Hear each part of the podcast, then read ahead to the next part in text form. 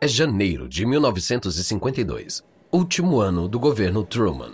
Dentro do Departamento de Justiça de Washington, Grant Morrison observa um homem idoso entrar hesitante em seu escritório. A visita é Thomas Watson pai, de 77 anos. Ele é diretor da IBM há quase 40 anos. Com ele está Tom Watson Jr., o filho de 37 anos de Watson e provável herdeiro da IBM. Morrison dirige a divisão antitruste do governo e é conhecido por punir severamente os monopólios. O Watson mais velho observa a cena, com apreensão.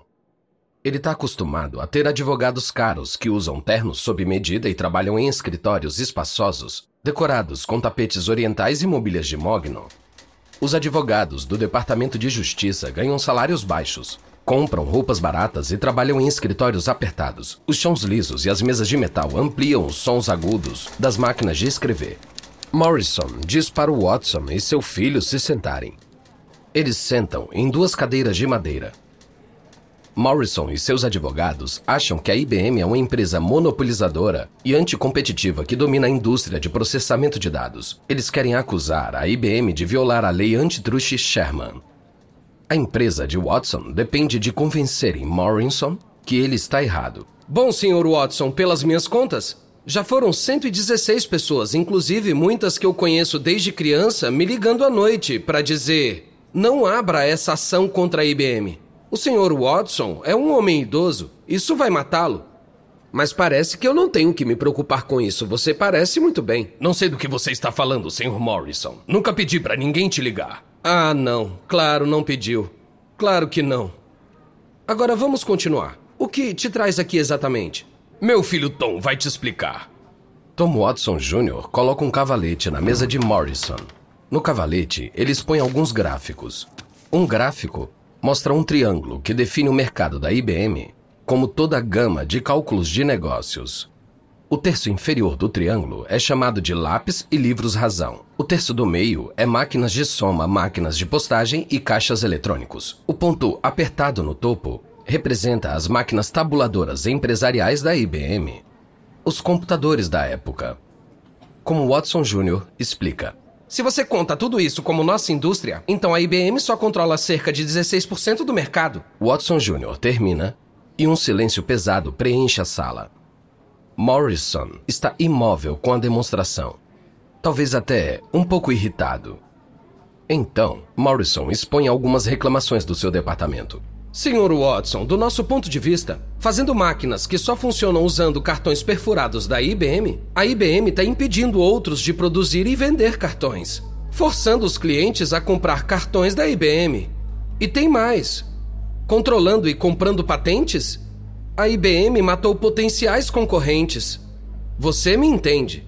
Alugando máquinas, a IBM impede o desenvolvimento de mercado secundário de serviços, máquinas e peças usadas da IBM.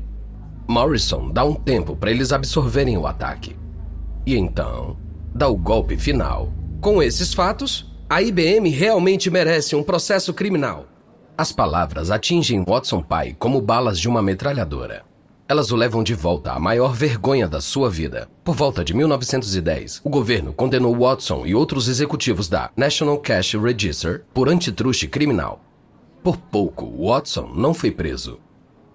Ele está claramente abalado. Ele fala baixo não, isso não pode acontecer. Eu não vou desistir do processo e nem aceitar um acordo como seus advogados ofereceram. Você não vai destruir meus 38 anos de trabalho fazendo da IBM uma empresa admirada no mundo inteiro. Isso é um fato. Parece que ele está prestes a chorar. Mas Tom Watson Jr. não vê da mesma forma que seu pai. Ele acha que um processo antitruste pode ser exatamente o que a IBM precisa agora.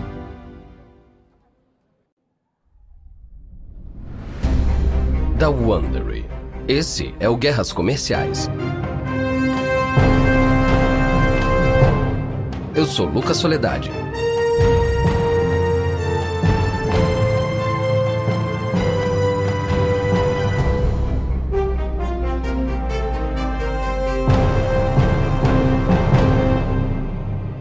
Este é o episódio 3 da Primeira Guerra de Computação. IBM versus Univac. Há anos, Watson pai coloca seu legado e a própria existência da IBM em risco, mantendo o controle da empresa por muito tempo. Os militares e os negócios do governo ajudaram a construir a empresa. E agora, o Departamento de Justiça está dizendo que está pronto para derrubá-la. Isso abre uma brecha para seu filho, que vinha atormentando seu pai para se modernizar, mudar, se afastar. Watson pai dá um certo poder ao filho, mas continua no controle. Watson Jr. está frustrado por ter que dar satisfações ao homem de confiança do pai, um executivo bem educado chamado George Phillips. Um dia, Watson Jr. explode no escritório do pai. Meu Deus! Você colocou seu secretário como presidente dessa empresa. Ele vai aceitar algo que quero fazer, daí fala com você e volta atrás. Phillips foi o assistente pessoal de Watson pai por quase 40 anos. Watson colocou Phillips como presidente da IBM só por uma razão: para ele amortecer a relação volátil entre pai e o filho. O ano é 52 e Tom Watson Jr já trabalha com o pai há sete anos, assumindo cada vez mais responsabilidades. Ele acha que já pode liderar a IBM. Ele vê o pai como um homem idoso ligado a uma tecnologia que está desaparecendo rápido. Se a IBM não mudar logo, a empresa também vai desaparecer. De fato, a cada dia que passa, Watson Jr. fica mais seguro de que a IBM precisa da sua liderança. Ele sabe que chegou a hora de desafiar seu próprio pai. Dizer ao pai que Phillips tem que sair é um confronto direto. O jovem rapaz quase desiste, esperando que seu pai reaja da forma que sempre faz, explodindo e brigando com ele. Mas dessa vez, Watson pai mantém a calma. Ele pede ao filho que espere em uma pequena sala ao lado do escritório e chama Phillips Watson Jr. ouve uma conversa abafada, mas não entende o que eles estão falando. Seu pai pede para ele entrar de novo. Decidimos te tornar presidente. Ah, pera, desculpa, o que você falou? O que foi? Você não quer um emprego? Watson Jr. está chateado. Ele imaginou que o pai faria dele presidente em uma cerimônia formal adequada. Essa promoção improvisada deixa Watson Jr. Uh, magoado e decepcionado. Ele conseguiu o que queria. E agora? Ele só tem que trabalhar. Não demorou muito para aparecer seu primeiro desafio. Na terça-feira, 22 de janeiro de 52, ele pega o The New York Times e vê a manchete. Ação antitruste acusa a IBM de monopolizar campo da tabulação o Departamento de Justiça entrou com uma ação antitruste. Ela acusa a IBM de restrição ilegal do comércio e de monopolizar a indústria de máquinas tabuladoras. Isso significa que a IBM supostamente usou sua posição para bloquear competidores e impedir inovações. Pai e filho sabem que o artigo vai incomodar e preocupar os funcionários. Então, o Watson pai, ainda presidente, escreve uma carta aos funcionários da IBM e manda publicarem na primeira página do jornal interno da empresa. Nós nunca empregamos nenhuma medida para eliminar ou restringir a concorrência. Consideramos como infundada qualquer interpretação da nossa conduta comercial como violação das leis antitruste e defenderemos nossa posição nos tribunais. Uma vez que a carta sai da IBM, chama a atenção de James Rand, o CEO da Remington Rand e arquirrival de Watson há quase três décadas. Rand lê as palavras de Watson e balança a cabeça. Nada faria ele mais feliz do que ver a IBM quebrada e Watson humilhado. Rand se lembra que Watson começou suas formas anticompetitivas no início de 1900, quando a empresa de Watson fez as primeiras máquinas tabuladoras do mundo. As engenhocas mecânicas podiam contar o censo ou organizar as escalas dos trens. Eles praticamente não tinham concorrência. Só uma concorrente, a Powers Accounting Machine Company, se manteve firme. E Watson trabalhou muito para afastá-la. Rand lembra como Watson manipulou a situação. Watson acumulou patentes até ser quase impossível para Powers competir. Então, quando a Powers sentiu o baque, Watson fez uma visita oferecendo licenciar patentes por uma taxa de 25% sobre as vendas da empresa. A Powers não teve outra escolha a não ser aceitar. Desde então, Watson sempre apontou esse acordo como um gesto nobre, dizendo para o público em palestras e reuniões que isso prova que a IBM aprova a concorrência. Mas o acordo sobrecarregou a Powers com custos 25% mais altos por máquina do que a empresa de Watson. Era como se Watson aceitasse um oponente em uma corrida, desde que o oponente corresse com os cadarços amarrados. A Powers quase colapsou com o acordo, e foi aí que James Rand atacou e a comprou. A batalha com Watson estava em curso e desde então, ele lutou com Watson sem sucesso. Mas agora, agora ele sente que o jogo está virando. O governo está prestes a abrir um ataque legal contra a IBM, enquanto Rand está lançando seu primeiro computador eletrônico. A máquina de Remington Rand, o Univac, é mais rápida e mais poderosa que qualquer antiga tecnologia da IBM. Rand pensa: finalmente, eu estou na frente de Watson. Thomas Watson Jr. acabou de assumir a presidência da IBM. Ele vê o momento de forma diferente de seu pai ou do rival de seu pai. Watson Jr. senta no seu escritório de presidente e lê o processo do governo. Ele percebe que todas as acusações dizem respeito aos produtos antigos e atuais da IBM, máquinas tabuladoras e cartões perfurados. A computação eletrônica em breve tornará esses produtos obsoletos. Fazer um acordo significa que a IBM teria que mudar seus negócios. Mas Watson Jr. acha que essas mudanças seriam melhores do que o perigo de enfrentar um longo processo antitruste no tribunal. Watson Jr. evita dizer isso ao pai, mas ele acha que fazer um acordo pode realmente ajudar a IBM. Watson Jr. sabe que enquanto as velhas máquinas continuarem sendo um negócio lucrativo e seguro, seu pai será relutante em saltar para a próxima era, onde haverá concorrência e também incertezas. Mas se a IBM acordar algo que não prejudique a empresa, mas que faça o negócio parecer vulnerável, Watson Jr. poderia colocar o pai de lado e levar a IBM para a era da eletrônica de uma vez por todas. Watson pai não consegue separar os melhores interesses da IBM da sua necessidade visceral de limpar seu nome de qualquer mancha antitruste. Uma reunião após a outra, Watson mantém sua postura. Não, eu não vou assinar. Seria como admitir uma culpa e a IBM não fez nada de errado. Vamos levar o processo até o fim. E quando a IBM for absolvida no tribunal, o governo vai ter que pedir desculpas publicamente. Pai, uma batalha judicial seria um desastre para a IBM. Em um mercado competitivo, as ações da IBM podem ser boas para os negócios. Mas se o tribunal pensar que somos um monopólio, nossa forma de agir vai ser considerada abuso de poder. Se a gente perder, o governo pode quebrar a empresa em pedaços. Mas não vamos perder. E não vamos fazer um acordo. As tensões sobre o processo aumentam, até pai e filho mal conseguirem ficar na mesma sala. Então, uma manhã, Watson pai chega no seu escritório às nove e meia. Ele vê que o filho está prestes a sair. Watson pergunta ao filho onde ele vai. Watson Jr. responde que vai ao Tribunal Federal para conversar com os advogados do governo e com o juiz sobre o caso antitruste. Watson pai explode. Eles começam uma discussão furiosa. Você não tem competência para fazer isso. Qual é, pai? Se você quiser que eu vá, estou saindo. Mas se disser que não, eu ligo e cancelo. Não, você vai, mas não decide nada. Watson Jr. sai furioso e desce pelo elevador. Ele atravessa o saguão, sai da sede da IBM e fica na calçada nova-iorquina sem saber o que fazer.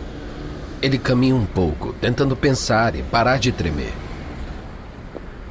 Ele considera a possibilidade de sair da IBM. Ele está chateado. Depois de caminhar alguns quarteirões pensando, ele pega um táxi e pede ao motorista para levá-lo ao tribunal. Enquanto Watson Jr. está sentado em uma mesa com os advogados e o juiz, um dos secretários de seu pai entra correndo na sala e entrega a ele um pedaço de papel. Ele desdobra o papel enquanto todos observam e o lê. Há seis palavras escritas, uma em cima da outra, como uma lista, que diz 100%.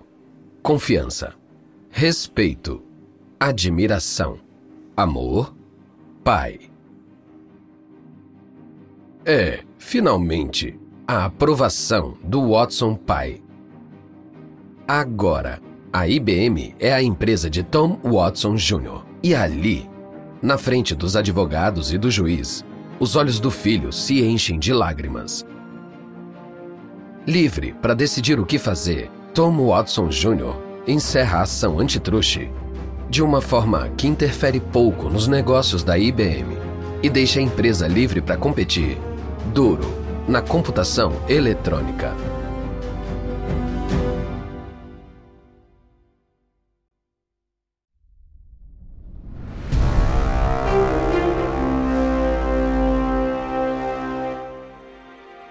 Thomas Watson pai nunca andou de avião.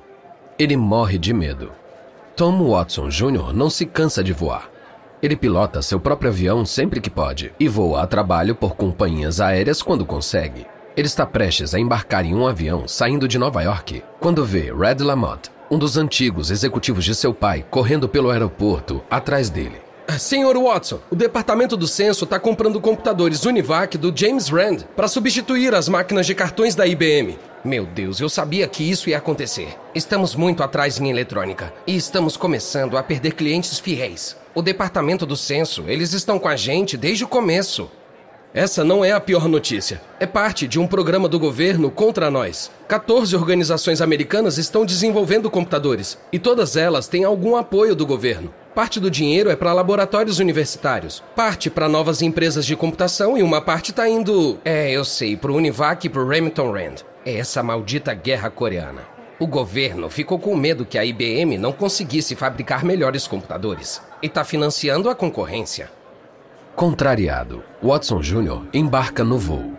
De repente, a IBM se viu em uma posição desconhecida, olhando para as costas de James Rand, Tom Watson pensa nas táticas de Rand. Rand está jogando perfeitamente. E começou quando a IBM não conseguiu comprar ou contratar J. Presper Eckert e John Mauchly, os professores da Universidade da Pensilvânia que construíram o primeiro computador eletrônico. Pense nisso.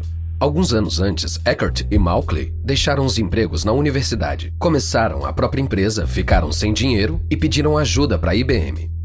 Você deve lembrar que Thomas Watson pai praticamente os expulsou do escritório. Rand aproveitou para atacar, mas adotou outra abordagem. Rand convidou Eckert e Mauchly à sua casa na Flórida e os levou para um cruzeiro de luxo no seu iate. Quando ainda estavam no barco, Rand fez um acordo para comprar Eckert e Mauchly. Os dois se uniriam a Remington Rand e teriam o dinheiro para construir o Univac e lançá-lo no mercado. Agora, Eckert e Mauchly estão testando o Univac no laboratório da Filadélfia, uma sala apertada e tão quente pelos milhares de tubos da máquina que os engenheiros trabalham de cueca. Essa primeira máquina é para o departamento do censo.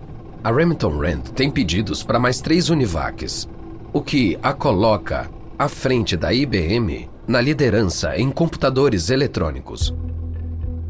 De volta a Nova York, Tom Watson Jr. entra em ação não há tempo a perder. O futuro da IBM está em jogo. Ele vai até seu pai e exige que a IBM tire recursos de todos os outros projetos para colocar na construção do primeiro computador totalmente eletrônico da IBM. Uma versão militar dessa máquina foi chamada de calculadora da defesa. A versão comercial é o IBM 701. As eleições de 52 estão próximas. Em 53, uma nova administração vai assumir o poder em Washington. Tom Watson Jr. quer ter o computador eletrônico da IBM pronto até lá. Ele quer convencer o novo governo a desistir da Remington Rand e voltar para a IBM. Ele fala para os engenheiros da IBM quebrarem todas as regras e processos antigos de seu pai. Velocidade é tudo. O 701 tem que ser projetado e construído mais rápido do que qualquer máquina nova feita pela IBM. Ele deve ser apresentado no começo do próximo ano. Watson Jr. não vê o empecilho vindo na direção da IBM. Porque, na Filadélfia, onde a Remington Rand está construindo o Univac, um dos engenheiros aborda James Rand com uma ideia incomum. O engenheiro acredita que o Univac pode fazer uma amostragem antecipada dos votos no dia da eleição, quando Eisenhower enfrentará Adlai Stevenson. O Univac pode executar equações derivadas de padrões de eleições anteriores e prever o resultado antes da contagem de todos os votos. Nunca se fez algo assim antes. Mas o que a empresa poderia fazer com essa aptidão? Rand pensa um minuto. Ele ficou fascinado com as vendas crescentes dos aparelhos de TV. Apenas alguns anos antes, quase ninguém tinha um e a programação era escassa. Agora as TVs estão em milhões de casas. Duas redes nacionais de transmissão, a CBS e a NBC, estão reinventando entretenimento e noticiários nesse novo meio. Tudo relacionado à TV ainda é experimental. Então, talvez Talvez a televisão estivesse disposta a aprovar uma ideia maluca na noite da eleição. Rand viaja à sede da CBS em Nova York. Ele senta na frente de Sig Milkelson, diretor de jornalismo da CBS, e dos âncoras Walter Cronkite e Edward Munro. Rand explica como o Univac funciona. Os homens da CBS sabem um pouco sobre computadores eletrônicos, mas não tanto, e ele faz sua jogada. Essa é a minha proposta, senhores. A Remington Rand pode oferecer à CBS uma máquina capaz de prever os resultados eleitorais. Nós operamos e executamos os cálculos. A CBS vai poder dizer ao público quem vai ganhar antes de qualquer um. Vai ser um estouro. Mickelson desconfia. Senhor Rand, eu sei o suficiente para saber que isso não é verdade. Nenhuma máquina pode prever os resultados com certeza. Mas isso pode ajudar a acelerar nossa análise da eleição na noite da eleição? Sim, com certeza, eu sei que pode. Cronkite parece menos preocupado com a confiabilidade da máquina. Eu acho que é um truque. Mas um cérebro eletrônico na nossa transmissão, isso seria divertido, pelo menos. As pessoas vão assistir. Senhor Cronkite, seria melhor não chamar de cérebro eletrônico. Assusta as pessoas. Mickelson quer ter certeza de que Rand entende a proposta que está fazendo. Sabe, Sr. Rand, se o seu Univac falhar, vai falhar na frente de dezenas de milhões de pessoas. Vai ser um desastre para você e para sua empresa. Rand pensa, Mickelson está certo, mas se funcionar, vai ser um desastre para a IBM.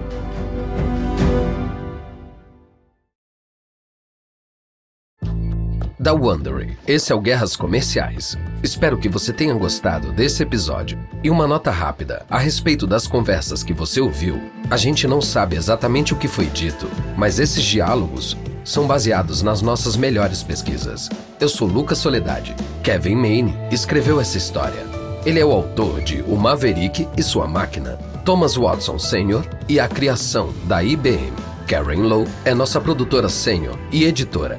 Design de som original por Bay Area Sound. Emily Kunkel é nossa gerente de produção. Nossos produtores executivos são Jess Redburn, Jenny Lauer Beckman e Marshall Lewy. Criado por Hernan Lopes para o Wondering.